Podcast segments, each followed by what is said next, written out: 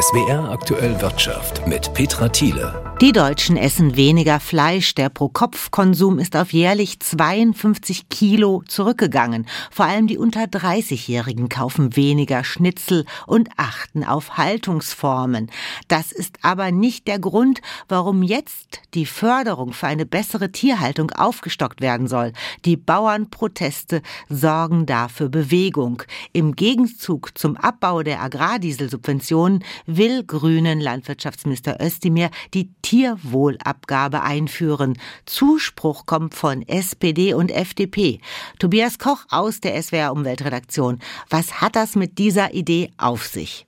Ja, zunächst mal muss man sagen, dass die Idee dieser Tierwohlabgabe nicht neu ist. Anfang 2020 hat eine von der damaligen Bundesregierung aus Union und SPD eingerichtete Kommission, die Borchert-Kommission, genau das erarbeitet. Gekommen ist das aber weder zu Kroko-Zeiten noch seitdem die Ampel regiert.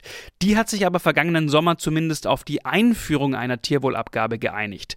Und angesichts der Proteste von Landwirtinnen und Landwirten ist natürlich jetzt ein guter Zeitpunkt für die Bundesregierung, diese Idee auch mal aus aus der Schublade zu holen. Also keine neue Idee, aber vielleicht gar nicht mal so eine schlechte Idee. Was würde das denn konkret für uns Verbraucherinnen und Verbraucher bedeuten? Also im Raum steht eine Abgabe von maximal 40 Cent pro Kilogramm Fleisch, das wir kaufen. Dabei ist es egal, wo wir es kaufen und wo es herkommt. Damals gab es schon den Aufruf seitens der Politik, dass der Handel diese Abgabe nicht komplett an uns Kundinnen und Kunden weitergeben soll. Aber noch sind alle wichtigen Fragen offen. Also wie hoch wird die Abgabe am Ende? Wird sie eventuell auch ausgeweitet auf alle tierischen Produkte wie Milch oder Eier? So hat das die damalige Kommission vorgeschlagen. Und eben, was macht der Handel am Ende mit dieser Abgabe? Und was würde diese Tierwohlabgabe dann Landwirten bringen? Die Einnahmen aus der Tierwohlabgabe sollen Bäuerinnen und Bauern hauptsächlich beim Umbau ihrer Ställe unterstützen. Denn die Forderungen aus der Politik und der Gesellschaft nach mehr Tierwohl bedeuten, dass Tierhaltungsbetriebe massiv in neue Ställe oder deren Umbau investieren müssen. Und dieses Geld soll dafür genutzt werden.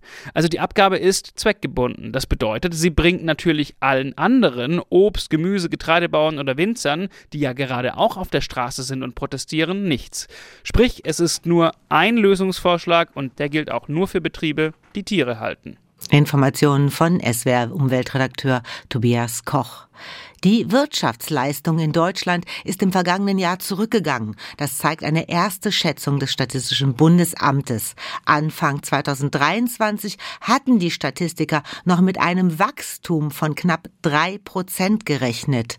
Aber die deutsche Wirtschaft ist abhängig vom internationalen Geschäft. Die Kriege in der Ukraine oder in Israel wirken sich da spürbar aus, sagt Ruth Brandt, Präsidentin des Statistischen Bundesamtes in Wiesbaden. Die Energiekrise und geopolitische Spannungen verunsicherten Produzenten, Investoren sowie Konsumentinnen und Konsumenten. Der Welthandel verlor an Dynamik mit negativen Folgen für die deutsche Exportwirtschaft und mit Folgen für die gesamte deutsche Wirtschaft. Sie ist geschrumpft. Das sogenannte Bruttoinlandsprodukt, also die Wirtschaftsleistung, ist um 0,3 Prozent gesunken im Vergleich zu 2022. Damit setzte sich die Erholung der deutschen Wirtschaft vom tiefen Einbruch im Corona-Jahr 2020 nicht weiter fort. Die Inflation ist im vergangenen Jahr zwar etwas zurückgegangen auf durchschnittlich 5,9 Prozent. Die nach wie vor hohen Energiepreise und teuren Lebensmittel hätten aber die Chemie- und Metallindustrie belastet und auch Privathaushalte hätten spürbar weniger gekauft. Ulrich Kater, Chefvolkswirt der Deka Bank. Nun, die BIP-Zahlen für das vergangene Jahr zeigen eine Schwächephase für die deutsche Wirtschaft an, wie es sie in ihrer Länge noch kaum gegeben hat. Auch Emanuel Mönch, Professor für Geldpolitik und Finanzmärkte an der Frankfurt School of Finance and Management, rechnet mit einem Ende des Abschwungs. Im Vergleich zum Jahr 2023 äh, rechne ich durchaus mit einer leichten Verbesserung der gesamtwirtschaftlichen Lage. Ich rechne mit einem leichten Wachstum im Jahr 2024. Erfreulich für die Beschäftigten, die höheren Tarifabschlüsse und Inflationsprämien haben ihnen mehr Geld beschert. Die Einkommen seien im Schnitt um gut 6 Prozent gestiegen, sagt Peter Schmidt vom Statistischen Bundesamt.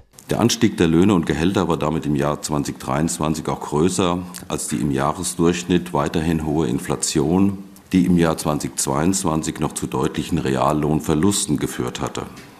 Neue Auswertungen zur Verteilung der Nominallöhne weisen darauf hin, dass es im Jahr 2023 besonders bei den Geringverdienenden zu Reallohngewinnen kam. Das werde auch die Wirtschaft in diesem Jahr wieder ankurbeln, glaubt Ulrich Kater von der DK Bank. Er sieht aber auch langfristige Probleme, weil schon jetzt vielfach Beschäftigte fehlten. Denn auch langfristig zieht ja die Demografie das Wachstumspotenzial in Deutschland nach unten. Und wenn hier eben nicht gegengesteuert wird, dann werden Verteilungskämpfe wie gegenwärtig auf Straße und Schiene sichtbar mh, dann noch häufiger auftreten. Er spielt damit auf die Proteste der Bauern oder die Streiks bei der Bahn an. Lars Hofmann, Wiesbaden. Ja, und um Krisen und Kriege werden sich auch die Gespräche vor und hinter den Kameras in Davos drehen. Die Erwartungen an diesen Weltwirtschaftsgipfel sind nicht besonders hoch. Das könnte allerdings den Druck von Politikern, Konzernchefs und Vermögensverwaltern nehmen. Konstantin Röse. Die Liste der Herausforderungen sei lang, erklärt Martin Lück, Chefinvestmentstratege von BlackRock. Das Wachstum der globalen Weltwirtschaft ist gerade mal eben in der Größenordnung unterwegs, die wir so an der Rezessionsschwelle bezeichnen würden.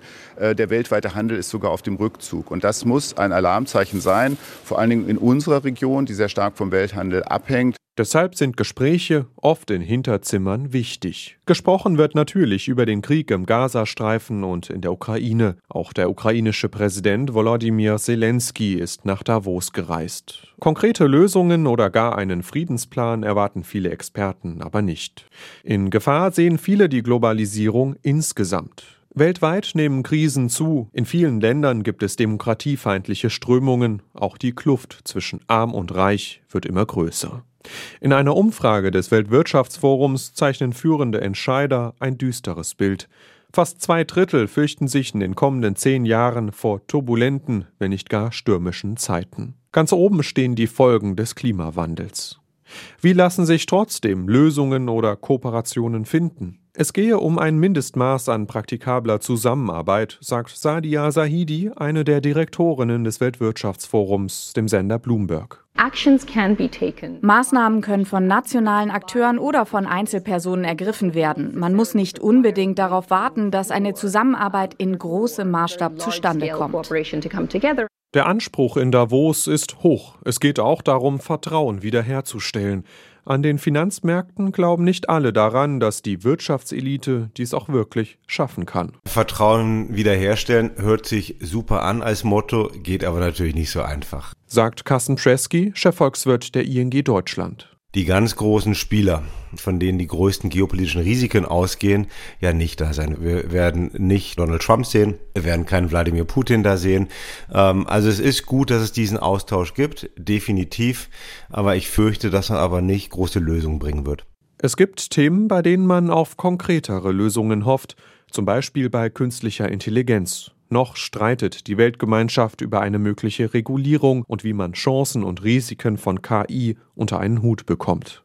Ein kleiner gemeinsamer Nenner wäre auch hier schon ein Anfang. Immerhin, einmal hat das Schweizer Bergdorf Davos schon mal Weltgeschichte geschrieben. 1992 reichten sich Nelson Mandela und der damalige südafrikanische Präsident de Klerk ihre Hand. Es war ein Symbol für das Ende der Apartheid. Wenn Influencer ihre Schminktipps verraten, geht es um die perfekte Platzierung des Concealers und die Smooth Transitions of Colors. Versucht man das nachzumachen, braucht man natürlich erstmal die richtigen Produkte.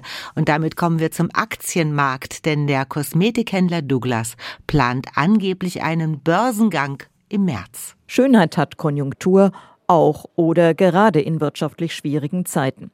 Viele Frauen und zunehmend auch Männer wollen gepflegt aussehen. Da mag der große Hype in den sozialen Medien mit eine Rolle spielen. Im abgelaufenen Quartal gab es bei Douglas ein deutliches Umsatzplus.